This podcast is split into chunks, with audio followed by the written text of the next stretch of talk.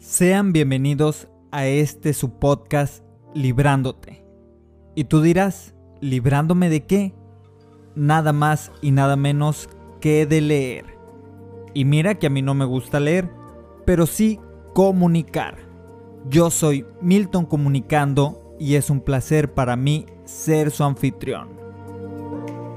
Esto es el episodio número 3 y con esta historia comenzamos. El extraño poder de una niña.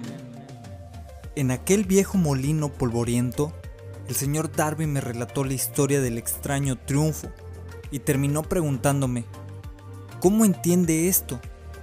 ¿Qué extraño poder tenía esa niña para dominar por completo a mi tío? La respuesta a esa pregunta la encontrará en los principios que se describen en este libro. La respuesta es categórica y completa.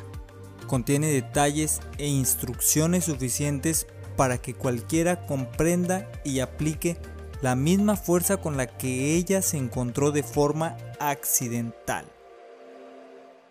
Manténgase alerta y observará el extraño poder que acudió en ayuda de la niña.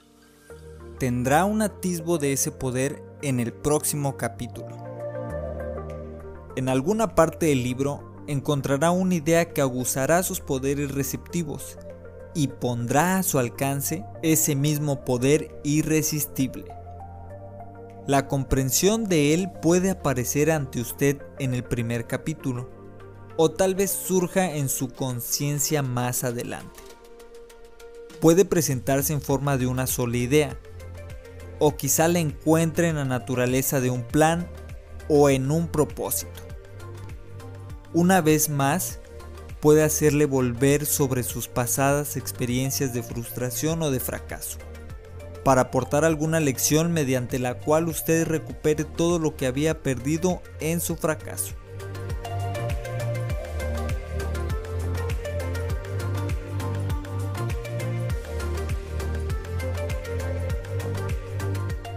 Después de haberle explicado al señor Darby el poder que la niña de color había empleado quizás sin saberlo, él reparó enseguida sus 30 años de experiencia en la venta de seguros de vida y estuvo francamente de acuerdo en que su éxito en ese campo se debía en gran parte a la lección que había aprendido de la pequeña.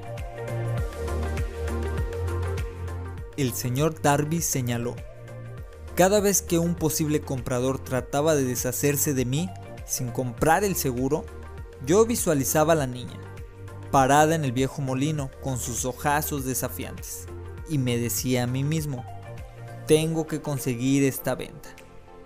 La mejor parte de las ventas que he hecho han sido a gente que me había dicho no.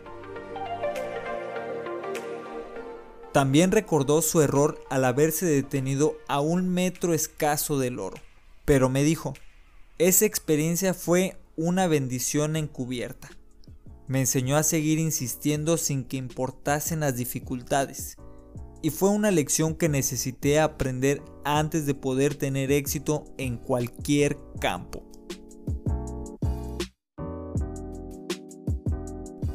Esta historia del señor Darby de su tío de la niña y de la mina de oro, sin duda la leerán centenares de hombres que se ganan la vida vendiendo seguros de vida.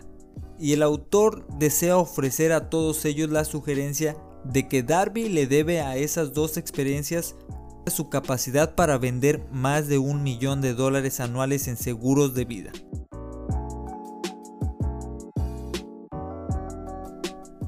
Las experiencias del señor Darby fueron bastante comunes y triviales, y, sin embargo, contienen la respuesta de su destino en la vida, por lo tanto fueron tan importantes para él como su propia vida. Sacó provecho de ellas porque las analizó y supo ver lo que le enseñaban. Pero, ¿Qué hay del hombre que no tiene el tiempo ni la inclinación para estudiar el fracaso en busca del conocimiento que puede conducirlo al éxito? ¿Dónde y cómo va a aprender el arte de convertir los fallos en escalones hacia la oportunidad? Para responder a esas preguntas se ha escrito este libro. Y hasta aquí esta fascinante historia del señor Darby. Déjanos en los comentarios qué te ha parecido y aprovechando que estás cómodo, todo lo que usted necesita es una buena idea. La respuesta se expone en una descripción de 13 principios, pero recuerde, a medida que vaya leyendo, que la respuesta que quizá usted está buscando a las preguntas que le han hecho reflexionar en los misterios de la vida, puede encontrarla en su propia mente, a través de alguna idea, plan o propósito que tal vez surja en su mente durante la lectura. Una buena idea es todo lo que se necesita para alcanzar el éxito. Los principios descritos en este libro contienen medios y maneras de crear ideas útiles. Antes de seguir adelante con nuestro enfoque para describir esos principios, creemos que merece la pena recibir esta importante sugerencia. Cuando las riquezas empiecen a aparecer, lo hacen con tanta rapidez y en tal abundancia que uno se pregunta dónde habían estado escondidas durante todos esos años de necesidad. Esta es una afirmación sorprendente, y tanto más si tenemos en cuenta la creencia popular de que la riqueza premia solo a quienes trabajan duro durante mucho tiempo. Cuando usted comience a pensar y a hacerse rico, observará que la riqueza empieza a partir de un estado mental, con un propósito definido, con poco trabajo duro o sin ninguno. Usted y cualquier otra persona pueden estar interesados en saber cómo adquirir ese estado mental que atraerá la riqueza. He pasado 25 años investigando porque también yo quería saber cómo los ricos llegan a ser ricos.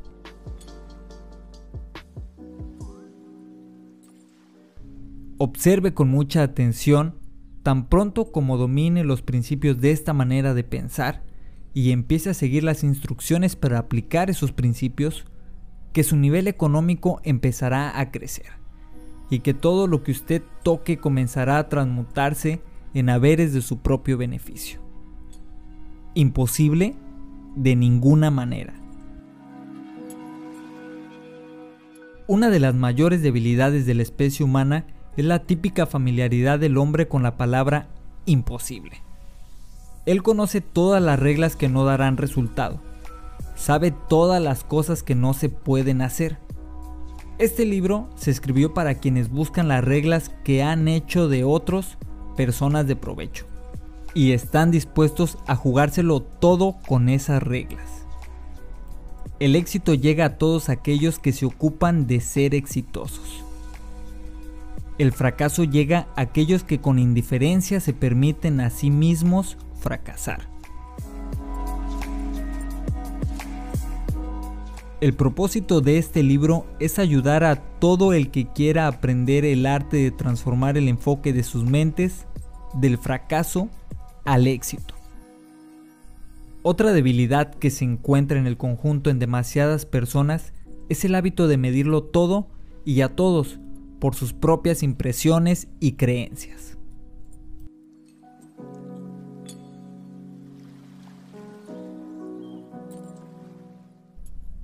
Quienes lean esto creerán que jamás podrán pensar y hacerse ricos, porque sus hábitos de pensamiento se han empantanado en la pobreza, el deseo, la miseria, los errores y el fracaso.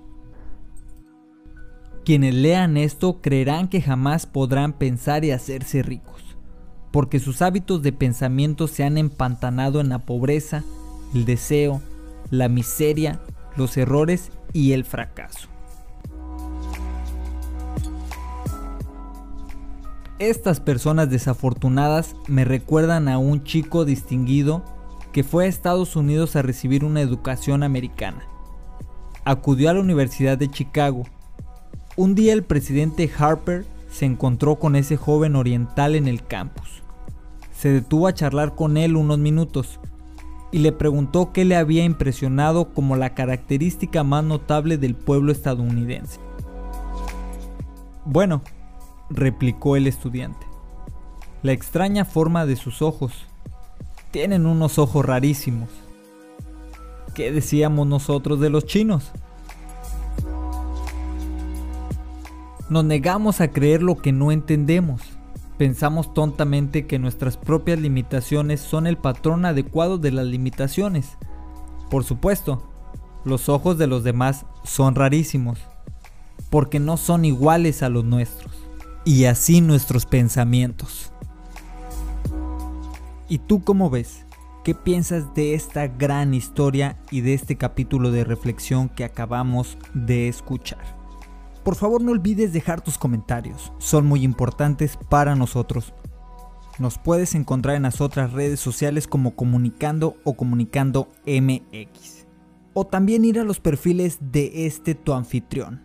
Y por supuesto, te invito a que no te vayas a perder del episodio número 4 de esto que es Librándote de leer. Podcast, video, historias y más.